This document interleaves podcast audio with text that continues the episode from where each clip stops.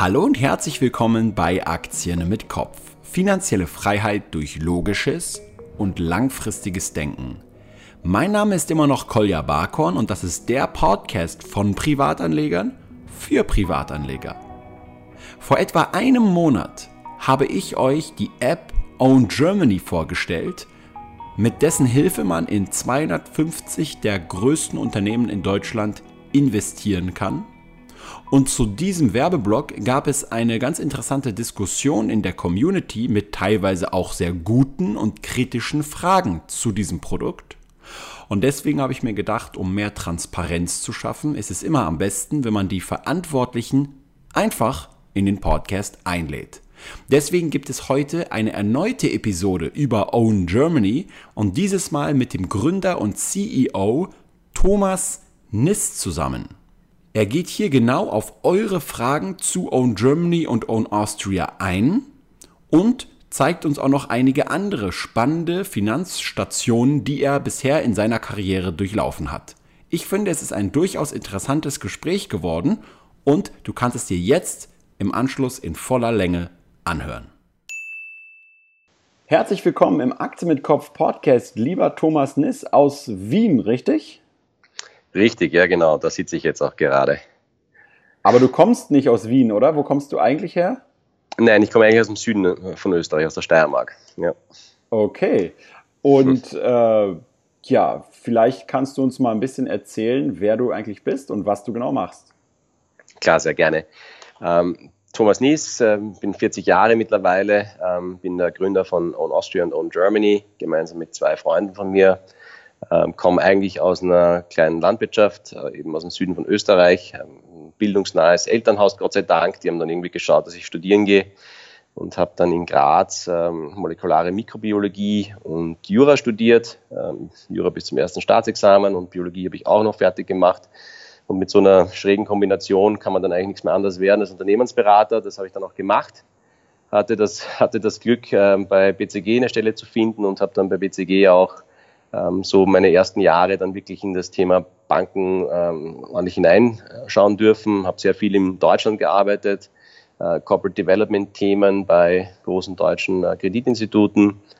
Und ähm, das hat dazu geführt, dass ich dann irgendwann mal gesagt habe, jetzt will ich irgendwie noch ein bisschen mehr kennenlernen und habe mich dann für den MBA beworben. Das hat auch geklappt, äh, glücklicherweise. War dann zwei Jahre lang in Kalifornien, Palo Alto, hatte das Glück in Stanford die Schule besuchen zu dürfen ähm, super Zeit, super spannend, ähm, eye-opening. Man sieht einfach das, was, äh, was auf der ganzen Welt so passiert. Äh, nochmal mit frischen Augen, hat äh, so in seinen besten Jahren einfach die Zeit, sich da nochmal ganz zu öffnen. Das sehr genossen äh, und dort dann nochmal so richtig runtergerochen für, zu dem Thema Investments. Ähm, habe dann auch bei Jack McDonalds, das war der, dort der, der Value Investing Papst, wenn man so möchte, in, äh, an der Westküste Amerikas äh, Investments gelernt und bin dann aber bin dann nochmal kurz zurück zu BCG ins New Yorker Büro und von dort dann ähm, heim wieder nach, ähm, nach Wien und ähm, bin zu einem amerikanischen Private Equity Fonds gegangen, der Mittelstandsgeschäft in Osteuropa gemacht hat. Habe dann über fünf Jahre lang ähm, so quer durch die Kapitalstruktur hin Transaktionen gemacht mit kleineren Unternehmen, vor allem am Balkan ja, und dann vor mittlerweile knapp vier, fünf Jahren mit meinem besten Freund äh, eine Werbepapierfirma gegründet, eine voll konzessionierte Investmentfirm nach europäischem Recht. Das heißt, wir können alle Dienstleistungen anbieten bis hin zur kollektiven Portfolioverwaltung. Und das hat auch schlussendlich dann dazu geführt, dass wir gesagt haben, so jetzt machen wir auch irgendwas Ordentliches und machen irgendwie so Vorprodukte, die wir ähm, an ähm, die breite Bevölkerung vertreiben möchten, um auch damit was zu erreichen, was uns wichtig ist, nämlich dass viel, viel mehr Menschen als bis dato ähm, an der globalen Wertschöpfung der Unternehmen mitverdienen. Ja. Okay. Und äh, bei all diesen ganzen Stationen von Österreich bis hin zu Kalifornien, äh, und dann hast du erzählt, wie hieß nochmal der Mann, bei dem du investieren gelernt hast? Wie, Jack McDonald. Jack McDonald. Jack McDonald. Wie kann man genau. sich das vorstellen? Du hast da investieren gelernt, hast du dann ein Praktikum gemacht oder warst du da auf Seminaren oder, oder hat er dich gecoacht? Was, was, was heißt, du hast es gelernt von ihm? Ja, ja. Also wir hatten an der Uni im ähm, also Stanford MBA ist im ersten Jahr ein General Management Program, da macht man irgendwie so alles Mögliche durch. Äh, und im zweiten Jahr kann man sich dann sehr spezifisch auf einzelne Themen stürzen und der Jack hat dort eben seine Vorlesungen gehalten im Bereich Public und Private Equity Investing. Und das muss man sich so vorstellen, das ist jetzt kein Frontalvortrag, sondern wir hatten eigentlich jede, äh, jede Session irgendeinen bekannten Investor da. Ähm, also ob das jetzt Leute waren aus den Tiger Cups, also so klassisches Equity Long Short Hedgefonds Geschäft, ob das Leute waren aus dem Long Only Aktiengeschäft, äh, Debt Leute, also und auch aus dem Private Equity Bereich, ob von TPG oder KKA oder wie die ganzen großen Player heißen. Das ist der große Vorteil von diesen amerikanischen Unis. Die kommen halt dort alle hin und erzählen dir halt über einen spezifischen Deal, den sie gemacht haben. Und bei jeder Vorlesung kriegst du halt sozusagen ein zusätzliches Bit and Pieces, das du brauchst, um halt klassisches Value Investing zu betreiben, Unternehmensanalyse zu betreiben und die globalen Kapitalmärkte ein bisschen besser zu verstehen. Wow, okay. Und bei den, all diesen ganzen Stationen und den unterschiedlichen Investoren äh, sind natürlich jetzt alle gespannt, äh, wie investierst du denn selber dein Geld? ja, richtig. Ja, also ich habe äh, ich hab mir lange Zeit gelassen, um äh, am Ende des Tages herauszufinden, woran denn ich jetzt glaube, ähm, was äh, Investment betrifft. Und äh, ich glaube, es gibt ja immer noch so die zwei großen Schulen. Klar, die einen sagen, Märkte sind hocheffizient, einfach ein breit gestreutes Equity-Portfolio, das alles, was funktioniert, also mehr braucht man nicht und man kann das auch nicht schlagen. Und dann natürlich irgendwie so die Schule, die sagt, nein, das geht schon. Ähm, ich glaube, ähm, die, die, man weiß schon ziemlich genau, wohin da die Reise geht. Man weiß, dass aktives Management funktionieren kann. Ähm, es gibt ja haufenweise Paper zu unterschiedlichen Faktoren, die auch funktionieren, ob es jetzt Value, Momentum, Profitability, Low Beta, was auch immer ist. aber man weiß vor allem auch, dass diese Faktoren oft sehr häufig auch nicht funktionieren. Und ich glaube, da ist eines der wesentlichen Probleme drinnen, was aktives Management für Privatanleger bedeutet. Es ist ganz was anderes, wenn ich eine institutionelle Investmentbasis habe und die zehn Jahre zu mir steht und sagt, okay, ich vertraue dir, dass du diese Strategie verfolgst und ich glaube daran, dass das funktionieren wird, weil die Daten langfristig zeigen, das werden sie auch tun. Der Privatanleger hat typischerweise nicht äh, die äh, Geduld, ähm, drei, vier Jahre lang Underperformance äh, zu akzeptieren. Und das kommt einfach sehr häufig, wenn man wirklich aktives Management betreiben möchte. Dementsprechend bin ich äh, eindeutig zur Meinung gekommen, dass es für die aller, aller, aller, allermeisten Privatanleger viel, viel sinnvoller ist, einfach in ein breit gestreutes Aktienportfolio zu investieren, ähm, damit die Marktrendite zu verdienen ähm, und äh, gleichzeitig vor allem darauf zu schauen, und dazu äh, kommen wir vielleicht später nochmal, äh, dass man es eben schafft, seinen Blick wegzuwenden von der Bewegung der Aktienmärkte und hin zu dem, was wirklich relevant ist, nämlich die Wertschöpfung der Unternehmen und dadurch zu einem besseren Anleger wird, der es auch schafft, wirklich langfristig dabei zu bleiben und den Unternehmen die Zeit zu geben, die es braucht, damit sie wirklich für einen die Wertschöpfung betreiben können. Wir haben ja auch viele Österreicher bei uns in der Community und äh, du als, als Ursteirer und jetzt Wiener ja. ähm, äh, bist irgendwie nicht so ganz repräsentativ für viele andere Österreicher, glaube ich, was so die Begeisterung für Aktien angeht. Wo würdest du sagen, äh, sind die größten Aktienmuffel? Sind die deiner Erfahrung nach eher in Deutschland oder in Österreich angesiedelt? Hm, also die, wir, haben, wir schauen uns natürlich so die Zahlen ein bisschen an und wenn man sich das anschaut, wer wie viel in Cash investiert ist, also wer wie viel verfügbares Vermögen in, ähm, in rein liquiden Mitteln hat, also nicht investiert, da geben sich die Deutschen und Österreicher nicht viel. Ja. Das Ganze ist halt mal Faktor 10 in Deutschland aber das überwiegende private Vermögen ist in liquiden Mitteln investiert. Ähm, jetzt glaube ich, dass das sich in Deutschland äh, etwas schneller beginnt zu verändern als in Österreich. Und da glaube ich wiederum, dass es daran liegt, dass die großen Enttäuschungen, ähm, die es gegeben hat mit den Investments, schon ein bisschen länger zurückliegen in Deutschland als in Österreich. Ähm, hier sitzen so die Themen von Immofinanz und Mindly European Land, das sitzt immer noch sehr, sehr tief in den Knochen bei den Leuten. Ähm, und man muss auch dazu sagen, wir, haben hier ein sehr entwickeltes System auch an Online-Brokern, die zumindest den Leuten, die wirkliche Selbstentscheider sind, günstige Angebote anbieten. Aber in Deutschland ist da sicher auch nochmal ein breiteres Angebot da.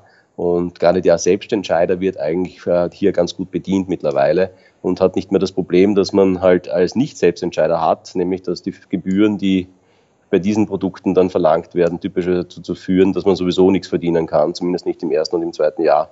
Und äh, dieses Nichts verdienen können durch hohe Gebühren, das führt natürlich zu Frustration und damit ist es auch kein Wunder, dass die Deutschen, die Österreicher und im Übrigen die gesamten Kontinentaleuropäer im Vergleich zu den Angelsachsen echte Aktien, Aktienmuffel sind. Aber to cut a long story short, ich glaube, die Österreicher sind aktuell die größeren Aktienmuffel. ja, wer weiß, vielleicht halten die auch nur deswegen liquide Mittel so viel, weil die auf den nächsten Crash alle warten. Ja, genau. Ja, also, da gibt es einen schönen alten Spruch, nicht, dass schon viel, viel mehr Geld beim Warten auf den nächsten Crash verloren wurde als im nächsten Crash. Also es ist halt dieses klassische Market Timing, von dem jeder glaubt, er kann es. Ich sage immer, wenn es einer können würde, dann wäre der schon unendlich reich. Ähm, das ist halt, ja, äh, ich glaube nicht daran, dass es geht. Ähm, ähm, wenn es nach meinem Gefühl gegangen wäre, dann hätte ich vor fünf Jahren schon sagen müssen, puh, die Aktien sind teuer. Ähm, aber man muss halt irgendwie mal eine ganz klare Linie für sich entwickelt haben und die halte ich mich auch eisern. Ähm, ja, und die heißt investiert bleiben. Okay, und das, äh, denke ich mal, war auch ja ähm, einer der Gründe, warum ihr euch dann entschieden habt, mit Own Austria ja zunächst, womit ihr begonnen habt und dann später auch jetzt Own Germany äh, zu starten, um irgendwie dieses Problem Aktienmuffel mal anzugehen. Ähm, kannst du ein bisschen was zu dieser Gründungsstory erzählen? Klar. Sehr, sehr gerne. Also ja, wir, ich finde es einfach, ähm, und wir beschreiben es ja auch ein bisschen so, ich finde es einfach eine absolute Notwendigkeit, dass äh, hier was getan wird. Ja? Also die, die Realität des, der Aktien und der globalen Unternehmen ist diejenige, dass man dann jeder kann daran mitverdienen. Ja, also jeder kann am Ende des Tages an dem Apple-Telefon, mit dem ich jetzt gerade telefoniere, mitverdienen, weil er Aktionär von Apple sein kann. Äh, ich verwende einen Cellphone-Plan von der Telekom Austria, da kann man auch mitverdienen. Ja. Ich stehe da früh auf und gebe mir Kontaktdienste rein von Johnson Johnson, damit kann ich mitverdienen. Ja.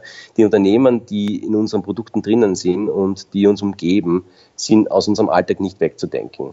Und die traurige Realität ist die, dass momentan vor allem andere daran mitverdienen. Das heißt, jedes Mal, wenn ich mir eine Kontaktlinse von Johnson Johnson reinstecke, verdienen auf der ganzen Welt Millionen Shareholder von Johnson Johnson mit. Der Großteil davon ist aber außerhalb von Europa. Und ähm, durch diese negative Perspektive, die sich über die letzten Jahre auf das Thema Aktien in Europa, vor allem auch in Deutschland und Österreich durchgesetzt hat, führt das eigentlich nur dazu, dass wir die Wertschöpfung, die wir in unserem eigenen Land erzeugen, ins Ausland tragen. Und das ist langfristig einfach nicht nachhaltig. Ähm, klassisches Beispiel zum Beispiel ist hier in Österreich unsere Situation mit dem Wiener Flughafen. Ähm, der gehört zu einem großen Anteil einem australischen Pensionsfonds. Also jedes Mal, wenn ich zum Flughafen fahre oder Freunde von mir zum Flughafen fahren und dort ihr Geld lassen, dann verdienen daran Menschen, die eigentlich mit unserer Wertschöpfung nichts zu tun haben. Und das kann nur deshalb passieren, weil wir hier so eine negative Einstellung entwickelt haben. Und wir sind absolut davon überzeugt und beseelt, dass wir das ändern müssen, weil wir heute noch in der Lage sind, aufgrund der hohen Sparvermögen und unserer historischen Produktivität in Europa, uns signifikante Anteile an der globalen Wertschöpfung zu kaufen. Und ich glaube, das müssen wir zwingend machen, wenn wir auch in Zukunft so, Wohlst so einen hohen Wohlstand haben wollen, wie wir es heute haben. Damit wir eben auch mitverdienen, wenn Menschen in China und äh, in Nordamerika in Zukunft konsumieren und dort Produkte kaufen, an denen wir wiederum mitverdienen. Und das ist diese Brille, die wir versuchen, den Leuten klarzumachen über unsere Apps. Ähm, das ist das, worum es geht beim Aktionär sein. Nicht darum, heute oder morgen zu verkaufen und dabei einen kleinen Cut zu machen. Das heißt, wir versuchen wirklich langfristig zu investieren, dabei zu sein, mitzuverdienen ähm, und nicht irgendwie einen, äh, einen, schönen Return zu machen, weil ich schaffe in 30 Tagen irgendwie glücklicherweise den Preisanstieg ähm, von einer einzelnen Aktie zu erwischen.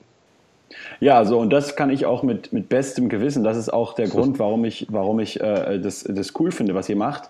Als ich nämlich zum ersten Mal mir die App dann äh, runtergeladen habe und, und diesen Newsfeed ähm, mir durchgelesen habe, das ist irgendwie so ein bisschen wie äh, also wenn man das jetzt vergleicht mit so einem klassischen Börsen-Newsfeed, ja, wo es dann immer nur steht, irgendwie Daimler unter Druck, Aktie büßt 3% ein äh, oder halt, äh, äh, ja, keine Ahnung, äh, die, die und die verlassen den Markt, äh, Trump twittert das und das und das passiert. Ist so immer so dieses triviale Zeug, was einen wirklich überhaupt nicht weiterbringt. Und bei euch sehe ich dann irgendwie, ja, solche Meldungen wie, ja, Zalando stellt jetzt diese und diese Schuhe her oder hat so und so viel Umsatz gemacht. Das heißt, ihr geht ja bei dieser Berichterstattung komplett, oder weiß ich nicht, ob komplett, aber ihr geht ja so ziemlich stark in diesen unternehmerisch fundamentalen Weg. Äh, kannst du uns dann so ein bisschen erzählen, was, was euch da äh, motiviert und, und wie ihr diesen Newsfeed dort kreiert? Ja, sehr, sehr gern. Du schau, ich kann, ich kann das nur reflektieren, was du gerade gesagt hast. Ich meine, ich habe ja auch meinen Bloomberg irgendwie bei mir am Desk rennen äh, und am Ende des Tages ist es fast nichts anderes, wie wenn dort ein Roboter jeden Tag die gleiche Zeile hinschreibt, nur das eine Verb quasi auswechselt. Ja. Manchmal ist es toll, manchmal ist es schlecht. Es ist immer das gleiche sinnlose Zeug. Ähm, und, ähm, und davon muss der Blick einfach weg. Das ist das, was äh, der Spekulant macht. Das ist auch okay. Die braucht es auch. Es wird Leute geben, die müssen den Markt machen, die müssen Preise setzen. Fair enough. Nur der, nur der Privatanleger sollte meines Erachtens davon die Hände weglassen, weil wenn ich mir überlege, dass ich als Privatanleger gegen ungefähr 100.000 hochbezahlte Fondsmanager da draußen antrete, ist die Wahrscheinlichkeit, sollte jedem klar sein, relativ gering, dass man das besser macht als die. Ähm, und, ähm, und dementsprechend sozusagen ist dieser, dieser Blick auf diese Information, die zwar natürlich preis bewegend sein kann, immer zu spät für den Privatanleger, immer zu spät. Diejenigen Leute, die das institutionell machen, haben es immer vorher gesehen. Das bringt überhaupt nichts. Was aber was bringt, ist, auf die Unternehmen zu schauen und daran zu glauben und mit ihnen mit zu, äh, ein, ein, ein, die Sicherheit zu entwickeln, dass diese Bewegung, die durch die, das tägliche Handeln passiert, eine, zwar einen Einfluss, aber nur kurz- und mittelfristig hat. Langfristig geht es darum, dass die Unternehmen es schaffen, Gewinne zu erwirtschaften, nämlich echte operative Gewinne in ihrem Geschäft. Und das ist das, worauf wir das Augenmerk legen bei unserer Berichterstattung. Darüber schreiben wir in ganz einfachen Geschichten, in einfachen Worten. Was macht das Unternehmen eigentlich? Wie verdient sein Geld? Ja, und wir feiern halt, wenn irgendwie ein, äh, wenn die Siemens einen Auftrag gewonnen hat, in irgendeinem fernen Land ähm, Züge herzustellen. Ja, weil damit wird echter Wert geschaffen. Nicht, weil die Siemens-Aktie jetzt einmal irgendwie um zwei Euro steigt oder fällt ja, sondern mit den Gewinnen, das ist die Wertschöpfung. Und darauf versuchen wir den Blick zu lenken, damit man auch zu einem besseren, nämlich zu einem langfristigen Anleger wird. Okay, und jetzt nehmen wir uns mal insbesondere Own Germany äh, raus. Mhm. Wie viele Unternehmen sind jetzt da in diesem Fonds von Own Germany drin und nach welchen Kriterien werden denn die Unternehmen ausgewählt und zum Beispiel gerebalanced? Ja, so schau, wir wollten, wir wollten, äh, uns war klar, wenn wir die, ähm, wenn wir wirklich breit ähm, erfolgreich sein wollen, dann müssen wir was ganz was Einfaches machen, dass man auch wirklich nachvollziehen und verstehen kann. Und deswegen war es von Beginn an klar, es muss ein Produkt sein. Und das eine Produkt musste zwei, aus meiner Sicht, Anforderungen erfüllen. Einmal, es muss ein gutes technisches Anlageprodukt sein. Und gute technische Anlageprodukte sind relativ einfach. Sie müssen breit gestreut sein. Das heißt, unterschiedliche Sektoren beinhalten, unterschiedliche Länder beinhalten und idealerweise keinen zu hohen Fremdwährungsanteil aufweisen und nach dieser technischen Thematik vor allem auch verhaltensökonomisch sinnvoll strukturiert sein. Jetzt kann man, die Leute investieren vor, vorwiegend, das weiß man auch seit vielen Jahrzehnten, in Unternehmen, die sie kennen, weil dieses Kennen Sicherheit suggeriert. Äh, es ist einfach einfacher, in eine BASF zu investieren, wo man immer wieder vorbeifährt, wo man immer wieder die Marke sieht, weil dieses Sehen Sicherheit suggeriert. Das ist was anderes, als wenn ich dann in der Tokyo Railway investiert bin. Und, und dieser, dieses, dieser Effekt, dieser, dieses, dieses uh, Home Equity Biases, den nehmen wir mit. Wir wollen, dass die Leute diese Sicherheit empfinden, weil diese Sicherheit zwingend notwendig ist, damit sie auch wirklich langfristig und gut veranlagen. Und ähm, so haben wir es geschafft mit äh, einer Auswahlmechanik, die darauf abzielt, zu schauen, welche Unternehmen sind es, die in einem Land Wert schöpfen. Und wir definieren das als, wer stellt die Mitarbeiter in einem Land an, wer schafft also die Arbeit und von welchen Unternehmen konsumieren die Menschen.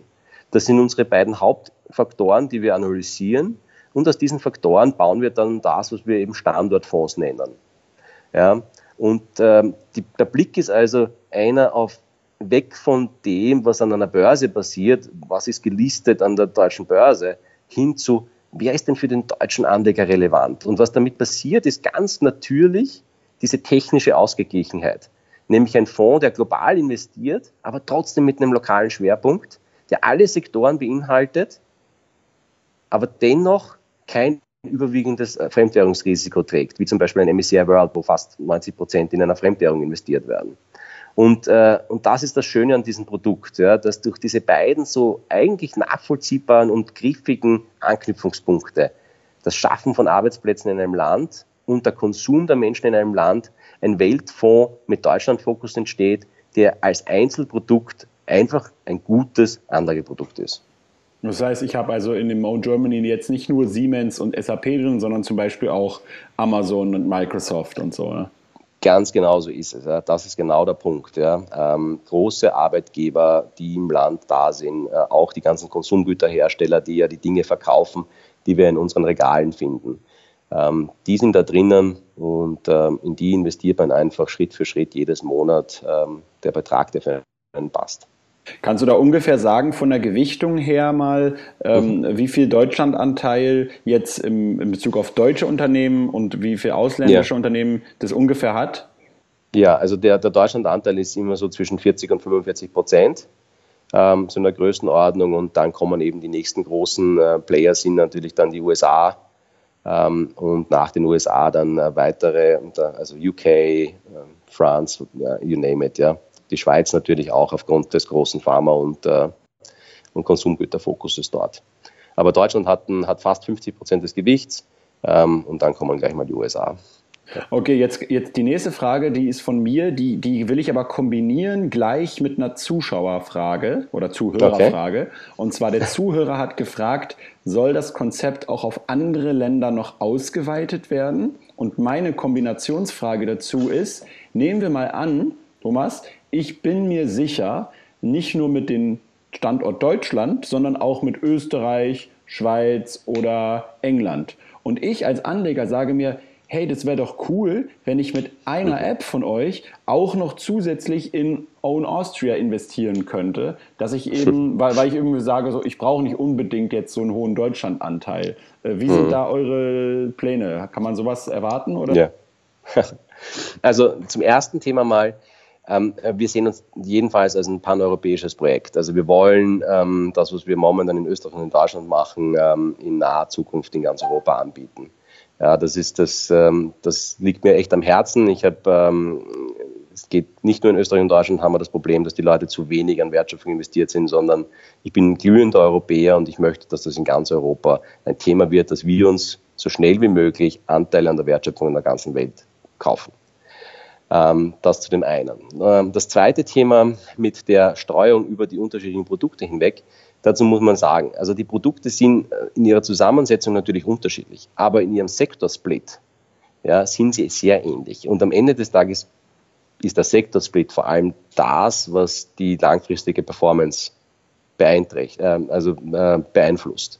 Das heißt, die Erwartungshaltung, die ich ganz klar in mir trage, ist, dass jeder Fonds, den wir aufsetzen für jedes Land, über längere Zeitdauer sehr ähnlich performen wird.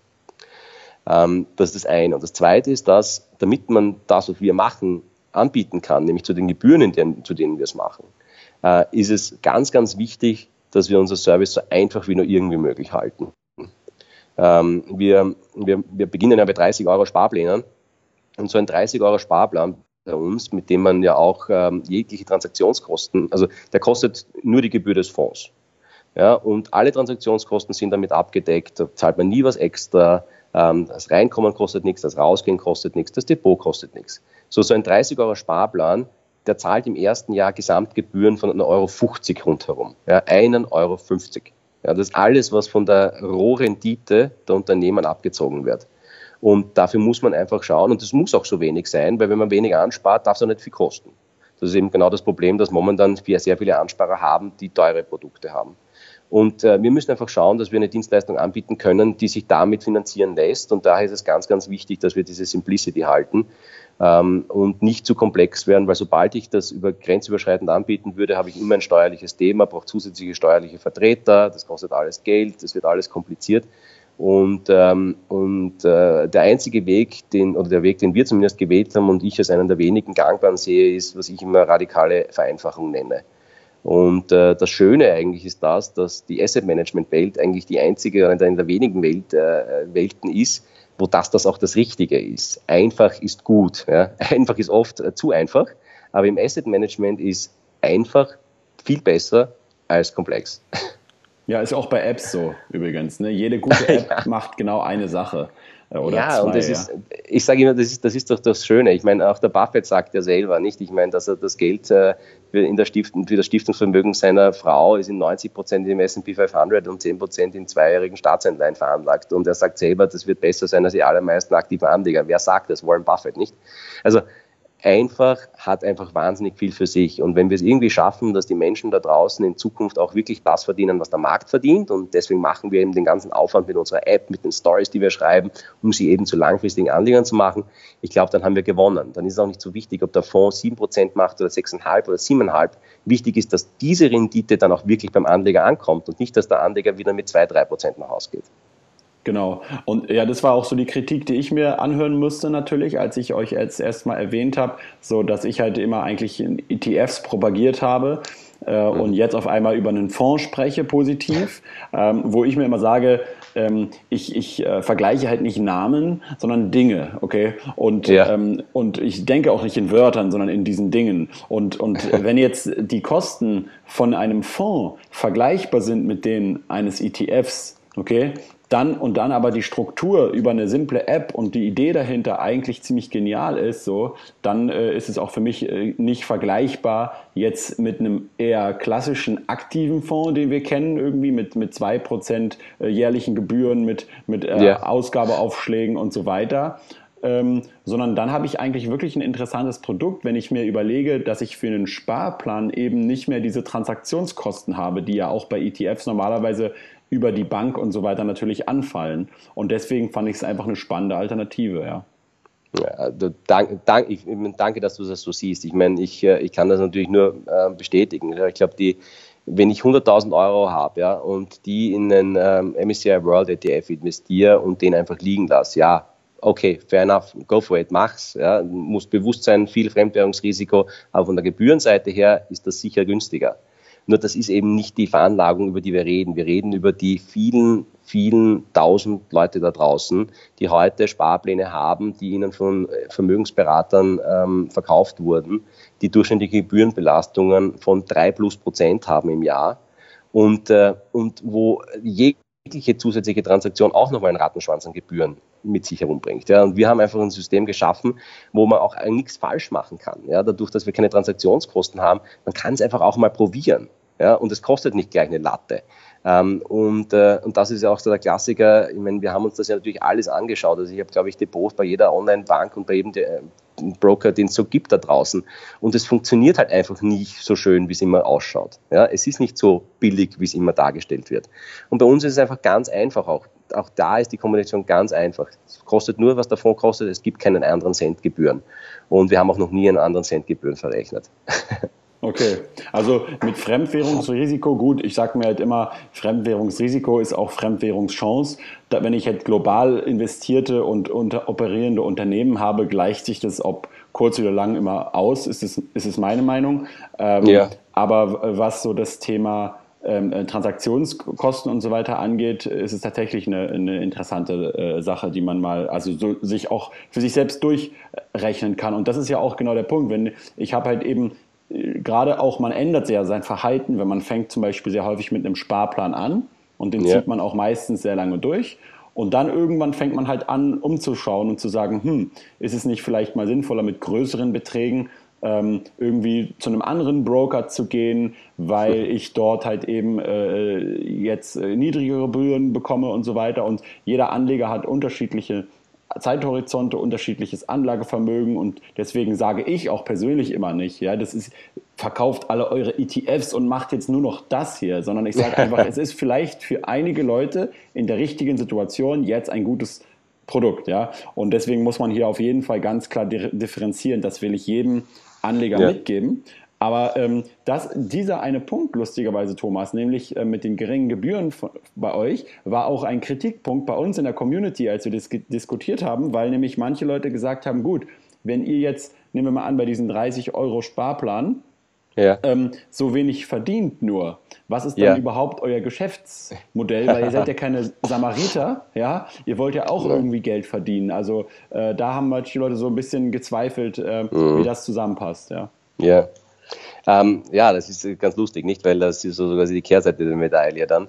Ähm, schau, ich meine, ein 30 Euro Sparplan, da muss man nicht drüber reden. Ähm, das ist jetzt kein äh, Riesengeschäft.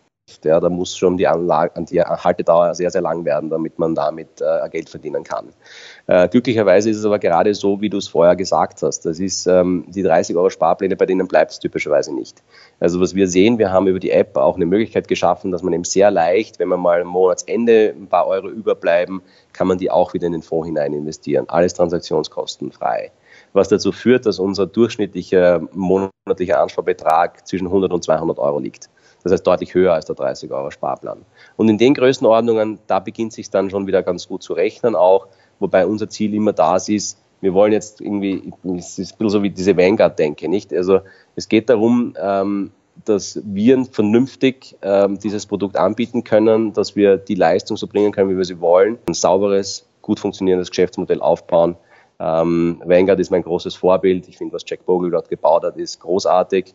Ähm, Wenn es die Möglichkeit besteht, ich glaube, man kann das nochmal weiter treiben, man kann diese Produkte nochmal besser machen, indem man eben nicht beim Produkt ansetzt, nur, sondern vor allem beim Anleger ansetzt und dem Anleger etwas in die Hand gibt, das ihm dabei hilft, dass er wirklich langfristig gut okay. investiert. Also ist ja eigentlich äh, bei vielen auch äh, Startup-Unternehmen heutzutage so der Fall, dass man erstmal äh, die Kosten auch wirklich gering hält und eher darauf setzt, viele Leute zu gewinnen und, und einfach, einfach äh, dadurch natürlich insgesamt ein viel wertvolleres Unternehmen mit irgendwann Tausenden und Tausenden von Kunden wird, okay? Und ob man dann das Unternehmen ja, genau. weiterverkauft oder was man dann noch macht, ist immer, also sozusagen, heutzutage gibt es ja einfach Geschäftsmodelle, die anders funktionieren, als halt von Anfang an gleich viel äh, Gebühren zu, zu verlangen, ja. Ähm, ja, das muss auch immer das Ziel sein. Also ich habe, äh, ich, ich finde, das da, daran zu da, Schrauben an den Gebühren, das wäre irgendwie das Letzte, was mir einfallen würde. Ja. Ähm, ich glaube, ähm, es, muss, äh, es muss möglich sein und wir sind auch ähm, davon überzeugt, dass es möglich ist, ähm, aus, auf dieser Basis ein erfolgreiches Geschäft aufzubauen. Ähm, und ich meine, ich habe jetzt nicht diese Wachsenfantasien, die zum Beispiel der Zukunftsfonds mit sich herumträgt, in Größenordnungen, aber das Asset Management Geschäft hat natürlich einen riesen Vorteil.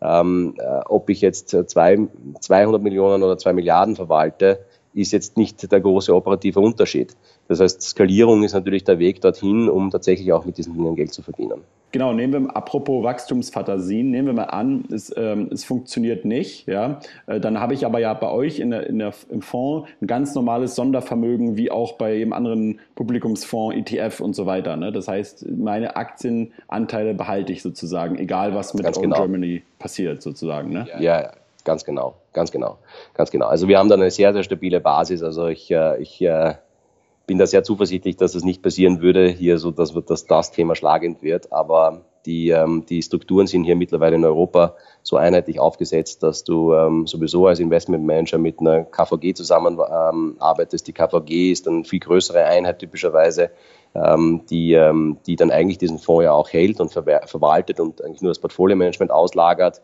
die Assets, die Assets liegen dann wieder bei einer großen Bank separat herum. Also die Strukturen sind damit so stark abgesichert, dass da von der Viability eines Players in der Struktur überhaupt nichts mehr abhängt. Und dadurch, dass das rechtlich ein Sondervermögen ist, gehört es in dem Moment ja sowieso, wo es gekauft wird, dem Anleger.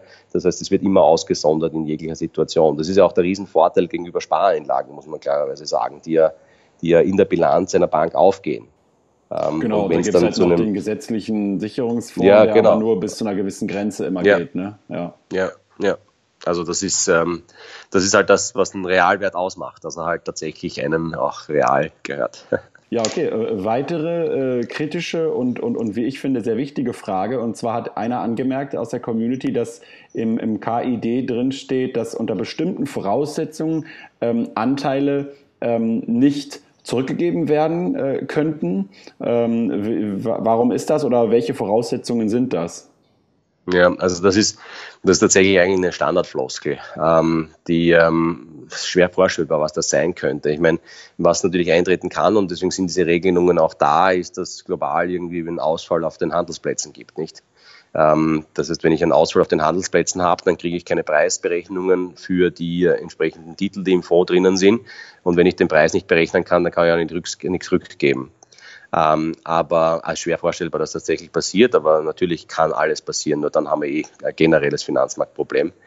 Ähm, ähm, grundsätzlich ist es so, dass, die, ähm, dass unser Portfolio hochliquid ist. Also wir sind äh, in der, wir sind mit die Möglichkeit, das ganze Portfolio ohne Preisimpact eigentlich innerhalb eines Tages, maximal zwei Tage zu liquidieren. Ähm, das heißt, die, diese, diese Themen sind äh, theoretisch, äh, die muss, müssen in den rechtlichen Dokumenten auch drinnen stehen, aber dass das einmal passieren könnte, also ich wüsste jetzt nicht, warum das sein sollte. Ja. Also es hat jedenfalls nichts damit zu tun, dass wir uns das einfach überlegen, sondern das müsste von außen durch einen unvorhersehbaren großen Impact auf das Finanzsystem beeinflusst werden. Ja. Ja, also ich meine, das ist ja auch ein, ein Thema, was, äh, was ich bei Aktien so attraktiv finde allgemein, die Liquidität. dass ich nämlich also, äh, mache mal einen Vergleich mit dem Immobilienfonds zum Beispiel. Wenn jetzt, nehmen wir mal an, alle Leute wollen ihre Anteile bei euch zurückgeben und ihr sagt ja, okay, dann müssen wir halt äh, die, die jeweiligen verkaufen und das geht an der Börse ziemlich schnell, okay? Und dann, äh, ich meine, es gibt ja für diese, gerade für solche 250 große Unternehmen, äh, sehr viel Liquidität, okay? Und dann kann man das verkaufen und fertig. Habe ich aber irgendwelche, das Geld in irgendwelchen Immobilien investiert, dann muss ich ja erstmal für die Immobilien halt einen Käufer finden, okay? Und das ist ja. natürlich äh, gerade äh, gerade was Liquidität angeht der große Vorteil von Aktien. Aber trotzdem ist die Frage aufgekommen und ich wollte sie halt trotzdem, ja. trotzdem stellen. Ja. Nein, absolut. Und ich bin auch ganz bei dir. Also ich glaube, das ist auch das Riesenthema bei ähm, äh, Fonds, die in illiquide ähm, Vermögenswerte investieren und selbst aber hochliquid sind. Äh, das ist eigentlich, ähm, also das ist etwas, wo jeder wirklich aufpassen muss. Also einen Immobilienfonds zu kaufen, der täglich liquide ist, ähm, wenn da zu viele Leute gleichzeitig verkaufen wollen, dann ist das ein bisschen eine blöde Angelegenheit. Ja, also da sollte man eher schauen, dass man das vermeidet. Okay, dann äh, passend zu dem, was du vorhin gesagt hast äh, zum Thema äh, äh, Wertschöpfung in China und dass, dass die äh, Australier waren es, glaube ich, mitverdienen in, yeah. in, in, in Österreich, was ja erstmal pauschal, finde ich, auch nicht schlecht ist. Ähm, ähm, äh, hat hier aber ein Nutzer gefragt, ob, ob, ob ihr bei der ganzen Sache eine Art politische Motivation habt äh, oder ob es jetzt einfach nur darum geht, äh, dass, dass äh, ja, die Österreicher und Deutschen insgesamt mehr investieren. Ja, also nein, also politische Motivation kann man das glaube ich nicht nennen. Also wir haben, ähm, was das Konzept betrifft und mit den Namen auch mit On Austria und mit On Germany, wollen wir einfach das Thema dieses äh, Länderindex neu gedacht dieser Standortindex ausgedrückt werden. Ja, es geht eben nicht, es geht um die Wertschöpfung am Standort und das soll der Name auch aus, ausdrücken. Dann, ähm, dann gibt es sicher noch einmal das, auch den, äh, das Thema, das ich vorher schon angesprochen habe, rund um das Thema Heimat, Heimatmarktneigung. Ich glaube, das ist einfach eine Realität, äh, die muss man auch berücksichtigen, wenn man gute Investmentprodukte, die als singuläre Investmentprodukte gedacht sind, wie unseres, ähm, bauen möchte. Und ähm, und naja, und das eine, was ich halt vorher auch nochmal schon genannt habe, ähm, natürlich, also die, ich würde das nicht politisch nennen, ich halte ich halt das für überlebensnotwendig fast, dass wir hier in Europa einfach zu, uns ähm, unsere, ich nenne es immer Wertschöpfungsradius ausdehnen. Also heute, die aller, allermeisten Leute arbeiten, viele, ganz viele Leute arbeiten in unseren Unternehmen, die in unseren Fonds drinnen sind. Und sie arbeiten dort mit ihren beiden Händen und sie machen das fleißig und ganz toll und dementsprechend verdienen diese Unternehmen Geld. Und das verdienen momentan vor allem andere Leute. Und, ähm, und es gibt nichts Einfacheres, als sich an dieser Wertschöpfung zu beteiligen. Wenn ich nur eine Aktie von Siemens halte, arbeiten 350.000 Menschen auf der ganzen Welt für mich.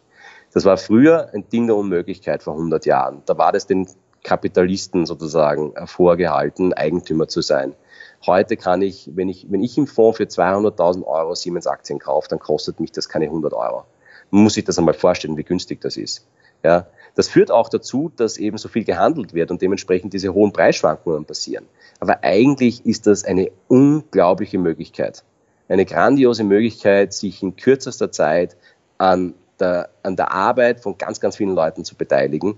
Und, äh, und das finde ich auch das Coole daran. Und das hilft mir immer wieder, dieser Gedanke, auch wenn es mal schwierig wird am Markt, dazu zu stehen und zu sagen, nein, das ist, das ist dann, woran ich glaube. Ich glaube daran, dass diese Menschen mich nach vorne bringen werden, auch in meinem Vermögen.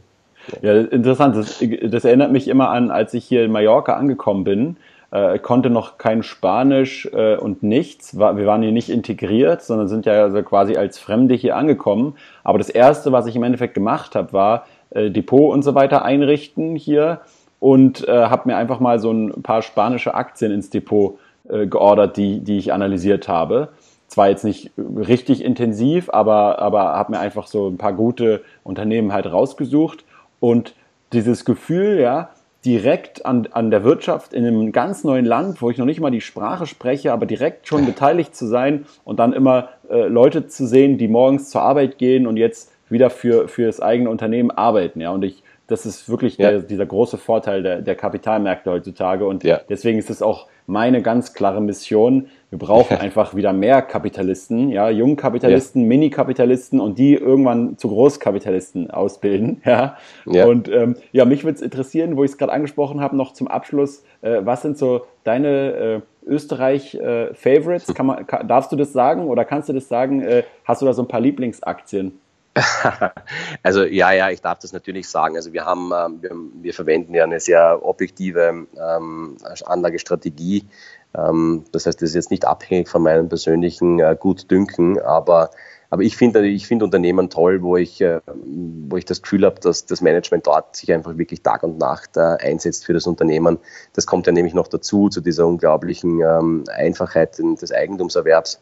Aber ich zum Beispiel kenne jetzt aus privaten Umständen ganz gut den äh, CEO der Föst und auch den CEO der Mondi, ähm, die ja zum Beispiel auch kein österreichisches Unternehmen ist, sondern in England gelistet ist, in Südafrika, aber deren Headquarter in Wien ist. Und das sind einfach zwei Menschen, die Tag und Nacht für diese Unternehmen arbeiten. Ja? Und das ist total beeindruckend. Jedes Mal, wenn ich die irgendwie sehe und, äh, und mit welcher Begeisterung die bei ihren Unternehmen sind, mit welcher Leidenschaft die das betreiben ähm, und welchen Einsatz die bringen. Ja? Sechs, sieben Tage die Woche, von früh bis spät, die bluten die Farbe dieser Unternehmen. Ja? Und das ist das, was ich total beeindruckend finde. Und äh, das zweite wirklich Schöne an dem Thema, sich da beteiligen zu dürfen, der arbeitet ja dann für einen, nicht? Also das ist ja das ist ja das Faszinierende, der arbeitet dann für einen. Und äh, das sind kluge Köpfe, ähm, tolle Leute und äh, dementsprechend so, das sind so meine Favoriten dort, wo ich halt das Glück habe, dass ich die Leute ein bisschen kenne und den Eindruck gewonnen haben, dass die alles dafür tun, dass äh, diese Unternehmen erfolgreich sind. Ja. Okay, dann vielen Dank für den Podcast. Und sehr, sehr gerne. Ähm, ja, mehr über Own Germany können die Leute dann auf eurer Webseite erfahren, wenn sie mal reinschnuppern wollen, oder? Ja, genau. Also on, ongermany.de, onaustria.at einfach mal reinschauen, äh, dann ähm, anmelden, die App runterladen und dann eintauchen in die Welt des Eigentümerseins.